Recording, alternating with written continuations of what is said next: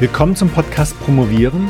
Ich bin Silvio, Silvio Gerlach, seit über 20 Jahren Dissertationscoach, Autor und Dozent für wissenschaftliches Arbeiten.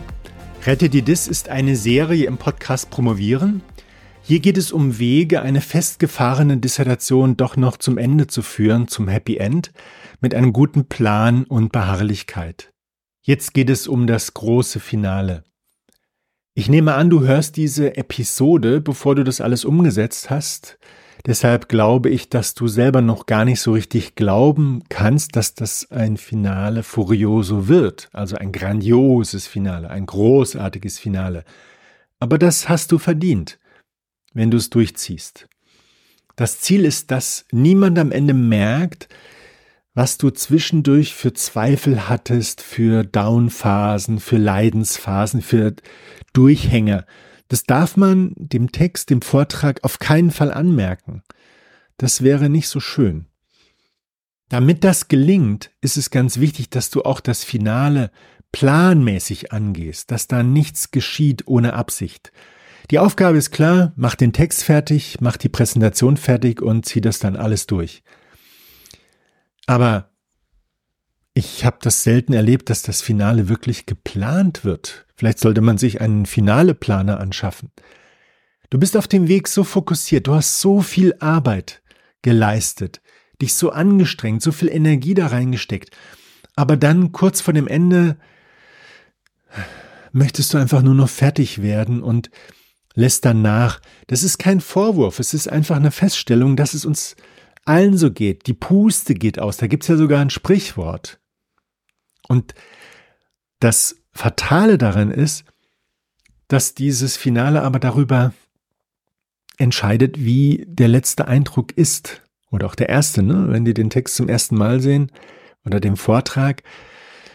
Und wenn der nicht gut ist, weil, weil das einfach ganz schnell erledigt werden musste und unter Stress, dann ist das dann auch nicht die Belohnung, die du dir selber so verdient hast.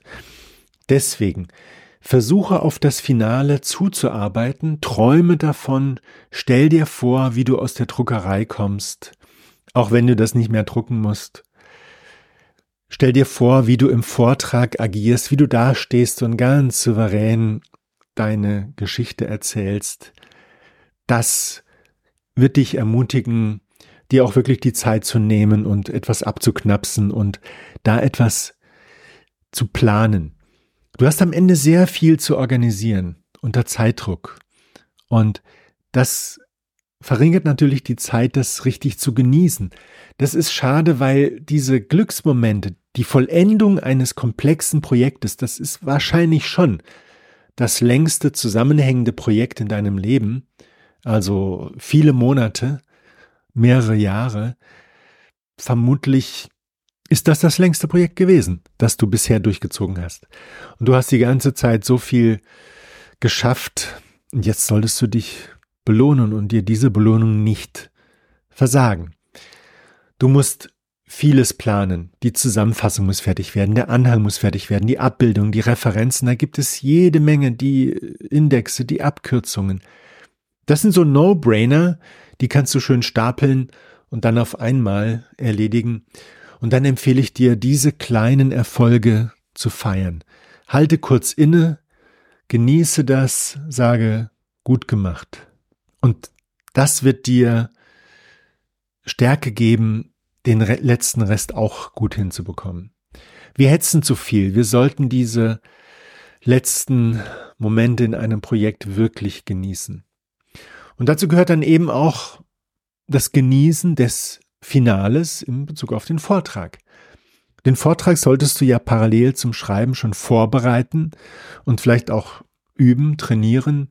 Das wird dir helfen, die Inhalte sehr gut auf den Punkt zu bringen, weil du es aus der Sicht des Publikums betrachtest und einfach dich selber zwingst, auf den Punkt zu kommen. Ich empfehle dir dazu das Vortrags-ABC Fit fürs Finale.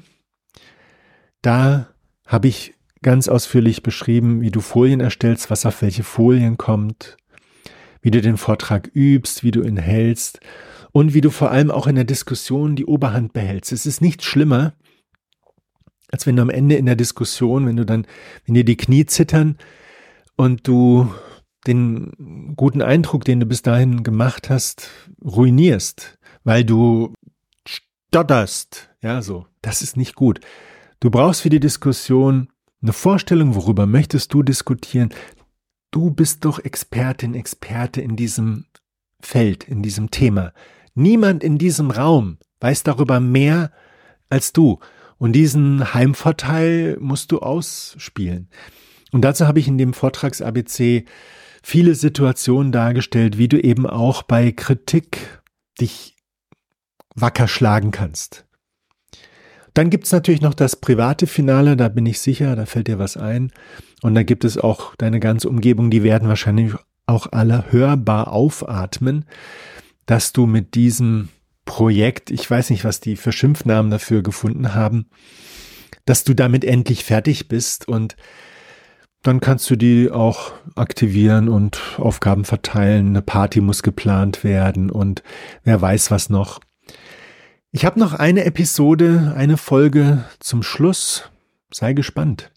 Ich wünsche dir auf jeden Fall ein grandioses Finale Furioso. Das ist jetzt natürlich vollkommen übertrieben. Es reicht schon Finale wahrscheinlich, aber Finale Furioso hört sich einfach viel besser an. Gutes Gelingen.